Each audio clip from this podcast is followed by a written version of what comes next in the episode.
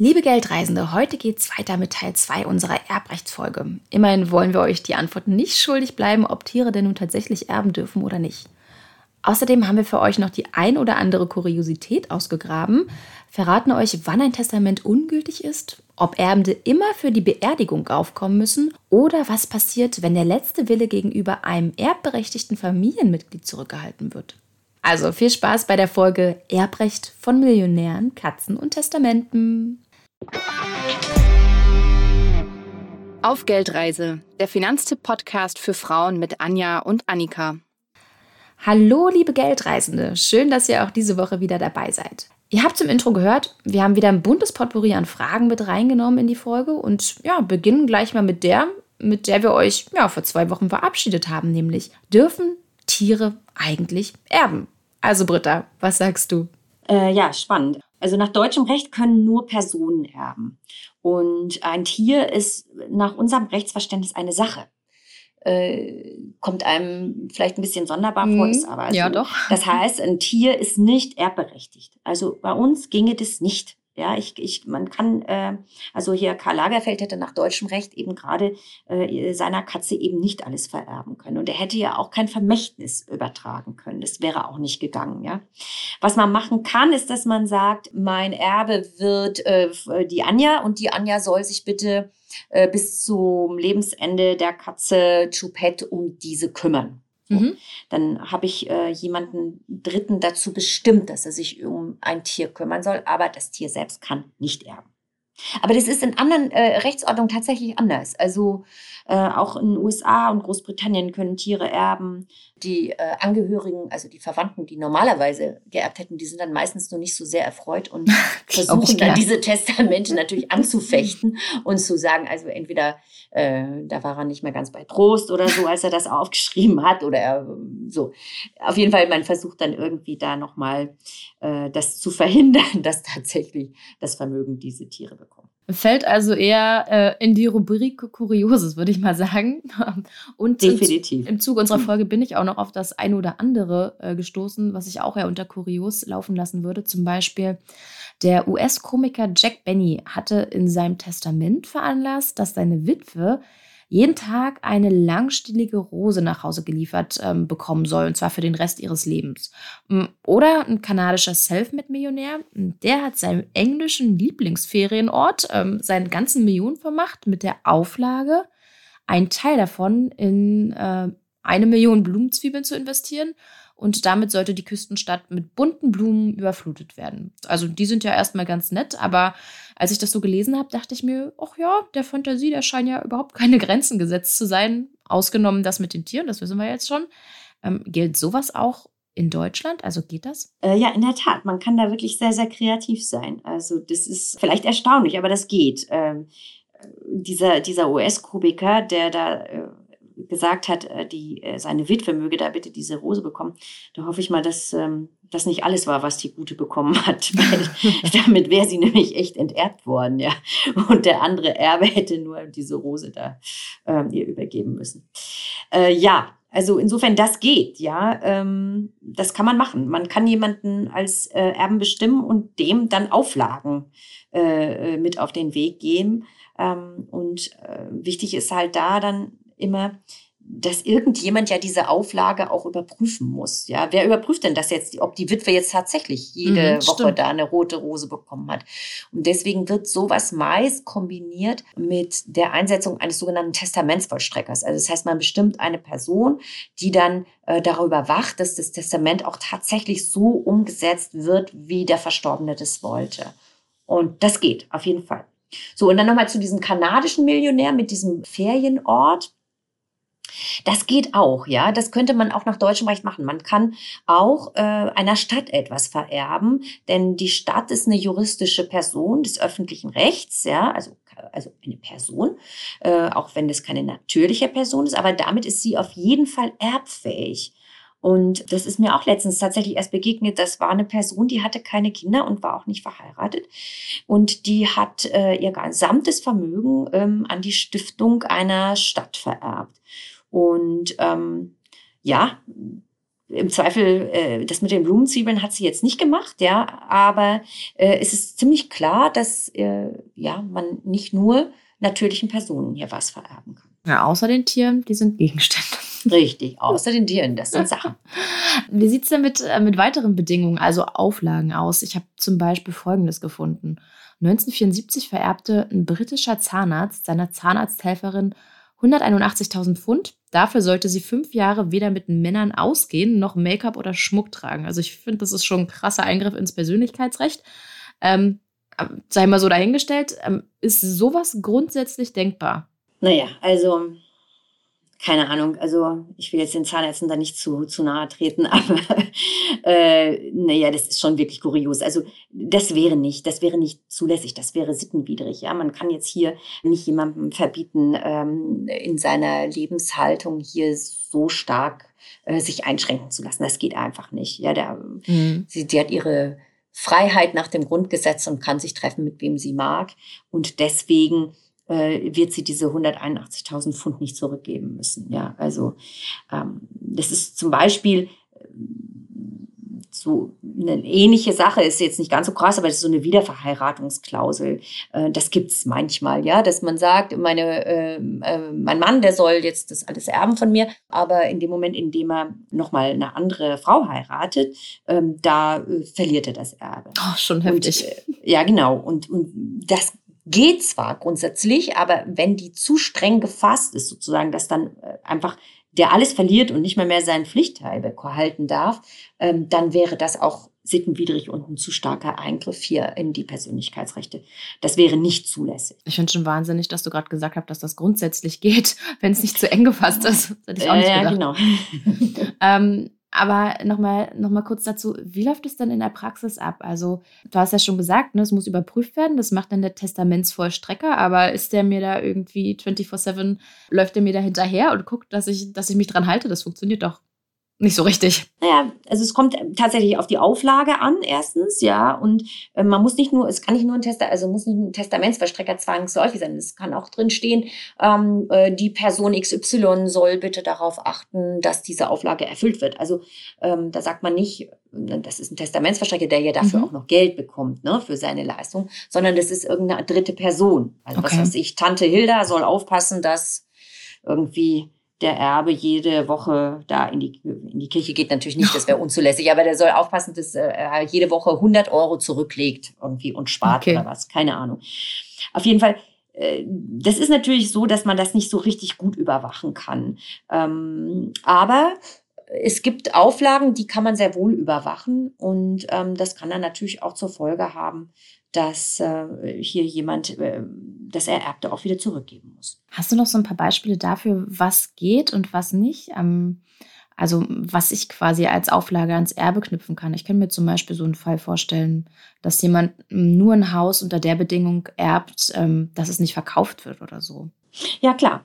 Also das ist, äh, das geht. Ja, ich kann ähm, eine Immobilie vererben und sagen, äh, dieses Haus soll nicht verkauft werden oder soll für 20 Jahre nicht verkauft werden oder so. Da ist auch wieder die Frage, wer überwacht es letztlich. Ja, ähm, wenn sich alle darüber einig sind in der Erbengemeinschaft, dass man das mal äh, geflissentlich übersieht, äh, weil man das Geld jetzt braucht und deswegen einfach äh, das Haus trotzdem verkauft, wenn da kein Richter da ist, ja, äh, der angerufen wird, dann werden die sich darüber hinwegsetzen können. Ach, okay. Genau. Was anderes ist da, wenn so ein Testamentsvollstrecker eingesetzt wird, wie gesagt, den man ja auch bezahlen muss, äh, der wird im Zweifel da doch tatsächlich ein bisschen anders drauf achten. Aber so eine sehr typische Auflage, die jetzt auch gar nicht sittenwidrig ist, ist, dass man sagt, ähm, äh, der, der Erbe möge sich bitte um das Grab kümmern. Ja, mhm. ja stimmt. Und ähm, oder dass man sagt, ähm, was weiß ich, da hat jemand tatsächlich ein Tier, ein Haustier, ähm, und man sagt, man möchte, äh, dass die Erben sich um dieses Tier kümmern, ja. Oder ja, man möchte, was weiß ich, dass eine Firma fortgeführt wird von den Erben oder so. Ähm, das kann man schon machen. Also das äh, heißt, der äh, Erblasser, derjenige, der ein Testament aufsetzt, der kann da schon auch alles Mögliche reinschreiben. Aber man muss sich trotzdem immer fragen, ist das eigentlich so richtig sinnvoll, seine Erben dann über den eigenen Tod hinaus dann noch so lange an irgendwelche Dinge zu binden? Ja, das stimmt. Das eigentlich wirklich sinnvoll ist, ja. Genau. Ja, also insofern eine Gratwanderung, glaube ich. Ein Testament kann äh, mal abgesehen von Formfehlern wie einer fehlenden Unterschrift oder nicht handschriftlich geschrieben auch ungültig sein, ne? Ja, klar. Also so ein Testament kann sittenwidrig sein. Wir hatten diesen Fall ja gerade schon. Also das Kind wird nur Erbe, wenn es nicht heiratet oder so. Ja, also das geht natürlich nicht. Das wäre ein ganz krasser Eingriff in die Grundrechte. Und ähm, aber ungültig kann ein Testament natürlich auch einfach schon deshalb sein, wenn zum Beispiel ein Jüngeres auftaucht. Also jemand hat halt einfach zwei gemacht eins vor 20 Jahren und dann jetzt noch mal kurz vorm Tod eins. Dann ist auch klar, dass dieses erste äh, Testament ähm, ja unwirksam ist. Das ist äh, damit widerrufen. Ja, und sowas gibt es natürlich auch. Ich habe mehrere Möglichkeiten, mein Testament aufzubewahren. Also Bankschließfach oder Tresor. Das kostet Verwahrgebühren und äh, sichert nicht unbedingt, dass das Testament auch tatsächlich gefunden wird. Ich könnte mein Testament auch beim Nachlassgericht hinterlegen lassen, ähm, was bundesweit einheitlich 75 Euro kostet. Oder wie es sicherlich auch viele machen werden, ich lasse das Testament einfach in der Schublade liegen oder in einem Ordner ist dann auf jeden Fall die kostengünstigste Variante, aber nicht unbedingt die sicherste. Nein, da ist es richtig. Also sicher ist das natürlich überhaupt nicht. Und das ist äh, der ganz normale Stoff für Krimis. Ne?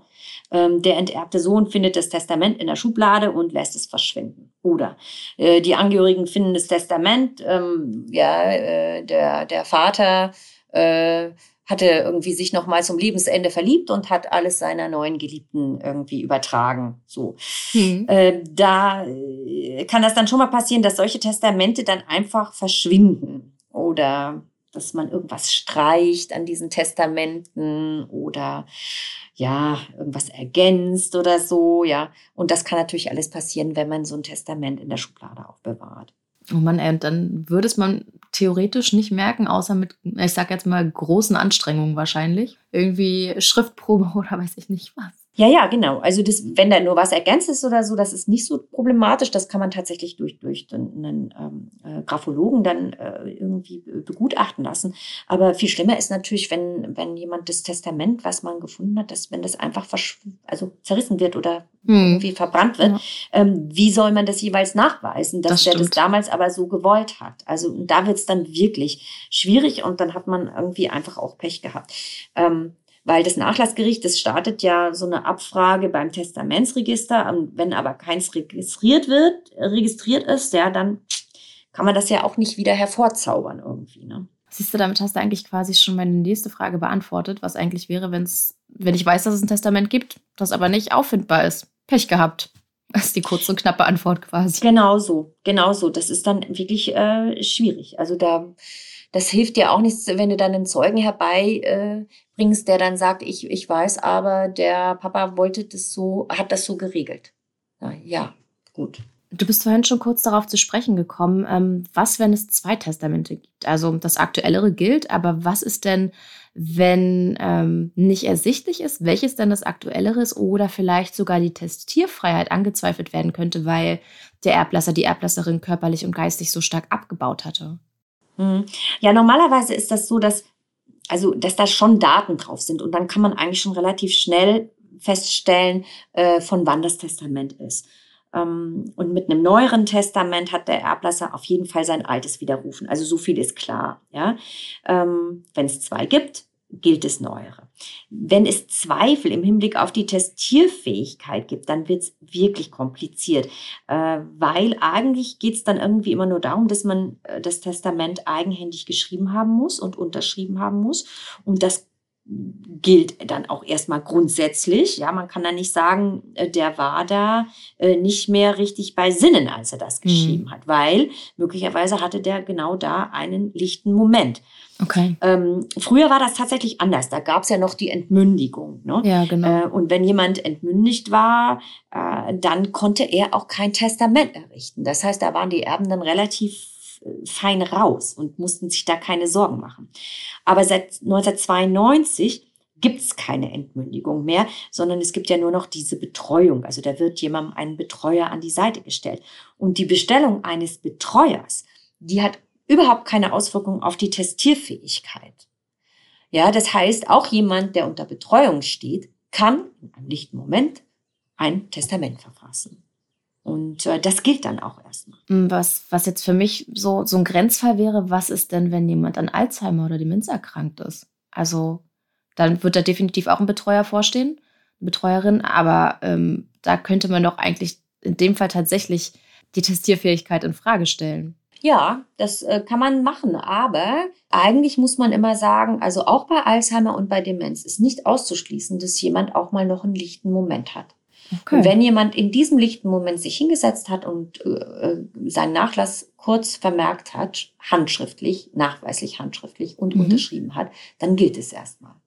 Hm, gut. Ja, also das ist nicht so einfach, das dann im Nachgang äh, zunichte zu machen. Hm, wenn jemand stirbt, dessen Testament beim Nachlassgericht oder beim Notar, bei der Notarin hinterlegt ist, dann sollte es ja eigentlich 100% sicher sein, ähm, dass alle im Testament erwähnten Erben auch davon erfahren, dass sie erben. Aber wenn Testament zu Hause aufbewahrt wurde, wie erfahren die Erben denn dann davon? Ja, das ist in der Tat gar nicht so ohne. Also äh, wenn das Testament sozusagen einfach in die äh, Mülltonne wandert, dann erfahren die möglichen Erben vielleicht nie was davon. Oh, okay. ähm, aber grundsätzlich ist die Pflicht eines jeden, der ein Testament findet, dieses Testament beim Nachlassgericht abzugeben. Das ist tatsächlich eine gesetzlich äh, verankerte Pflicht. Mhm. Und ähm, dann äh, informiert das Nachlassgericht die im Testament Bedachten. Aber klar, wenn es niemand findet, ja, dann greift die gesetzliche Erbfolge und äh, ja, dann äh, gilt jetzt nicht das Testament, aber es gilt die gesetzliche Erbfolge. Und da sind wir schon wieder bei den Streitigkeiten, die gibt es ja in den besten Familien, hatte ich ja vorhin schon mal erwähnt. Ähm, das kann so weit gehen, dass Familien jahrzehntelang keinen Kontakt mehr haben, sich Geschwister untereinander den Tod der Eltern verschweigen, um sich ja mindestens um den Pflichtteil zu bringen, vielleicht sogar um mehr. Ähm, solche Szenarien sind hoffentlich eher die Ausnahme. Aber trotzdem würde mich jetzt interessieren, was ist, wenn beispielsweise eine Schwester ihrem Bruder verschweigt, dass die Eltern gestorben sind und ähm, er damit Erbe geworden ist. Hm. Das ändert an der Rechtsposition erstmal nichts. Auch wenn die Schwester das dem Bruder verschweigt, dass die Eltern verstorben sind, erbt er dennoch. Und aus den Daten des Standesamts ergibt sich ja auch, dass die Verstorbenen noch einen Sohn hatten. Und dann wird im Zweifel das Nachlassgericht auch diesen Sohn ausfindig machen und ihn anschreiben. Also das Verschweigen wird hier der Schwester nicht helfen. Also das heißt dann aber auch ohne Testament. Ist das dann genau der gleiche Vorgang? Genau. Okay. Genau, weil dann haben wir gesetzliche Erbfolge und ähm, dann werden, wird, wird das, äh, die, die Register und die Standes, das Standesamt sozusagen kontaktiert und ähm, da ergibt sich dann, dass da Kinder sind. So, und jetzt weg von den Familienzwistigkeiten hin zur Frage von Lea.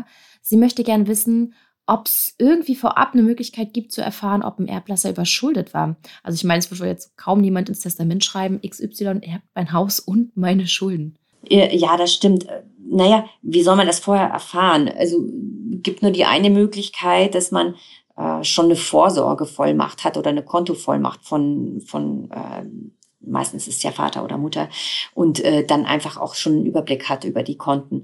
Ähm, meistens finden sich aber natürlich auch Kontoauszüge oder irgendwie in den Unterlagen findet sich irgendwas ähm, und daraus ergibt sich dann relativ flott, ob jemand Schulden hatte oder auch nicht. Ja, ähm, ja, aber wenn jemand verschuldet war und man das erstmal als Erbe nicht gesehen hat, dann äh, kann man im Zweifel die, die Erbschaft auch später noch anfechten und sagen, das ähm, habe ich nicht gewusst und unter dieser Prämisse, dass da so viele Schulden sind, hätte ich das nie angenommen. Und jetzt weiß ich, dass ein Erbe überschuldet ist. Gibt es da irgendeine Frist, in der, innerhalb der ich das Erbe ausschlagen muss? Andernfalls, weiß ich nicht, nehme ich es dann vielleicht stillschweigend an oder so, wenn ich die Frist reiße?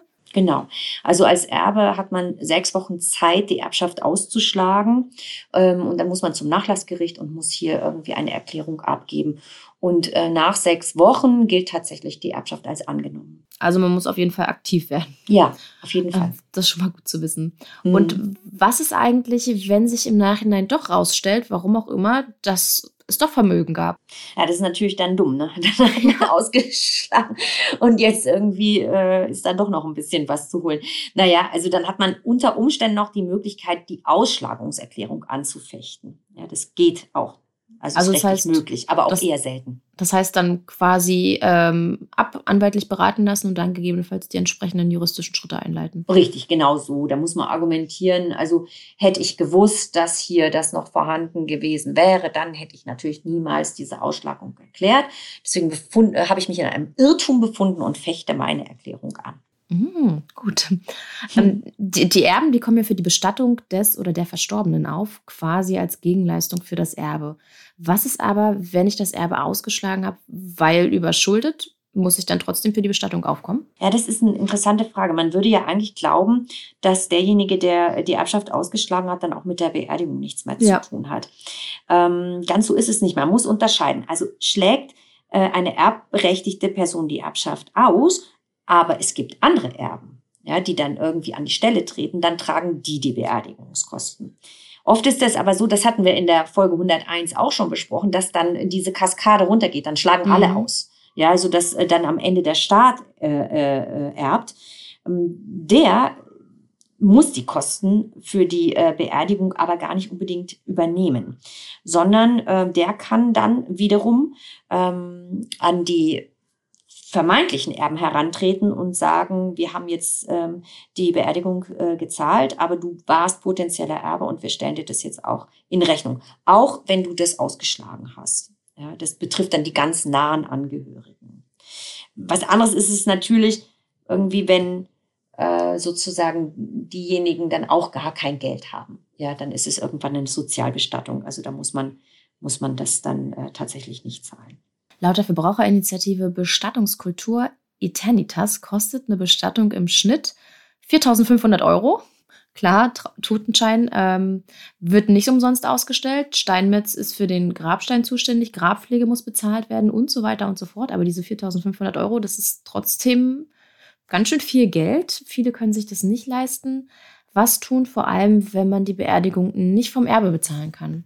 Ja, da muss man im Regelfall die Beerdigung trotzdem zahlen. Ja, es sei denn, wie gesagt, man hat selbst überhaupt gar kein Geld oder äh, der Verstorbene hat sich selbst bis zum Tod auch nicht unterhalten können und hat auch Sozialhilfe schon bekommen. Dann gibt's ähm, den Träger der Sozialhilfe, der bis zum Tod ähm, hier schon Hilfe geleistet hat, der übernimmt dann auf Antrag auch noch die erforderlichen Bestattungskosten. Das heißt, da muss man sich dann an den zuständigen Sozialhilfeträger wenden und ähm, ja und, und kriegt dann hier möglicherweise das dann auch erstattet. Und da wir gerade beim, beim Thema Kosten sind, normalerweise geht man im, im Erbschaftsfall ja immer davon aus, dass man was bekommt. Ähm, aber gibt es vielleicht noch irgendwie weitere Kosten, die auf mich als Erbin zukommen, außer den Beerdigungskosten? Ja, die Steuern natürlich. Ne? Erbschaftssteuern können anfallen, wenn die Erben mehr erben als äh, den erbschaftssteuerlichen Freibetrag. Aber darüber hatten wir ja auch schon geredet. Ja, genau. Aber ansonsten gibt es da keine großartigen äh, weiteren äh, Gebühren oder so, die da noch anfallen. Also Beerdigungskosten und Erbschaftssteuer, an die müssen wir auch auf jeden Fall denken.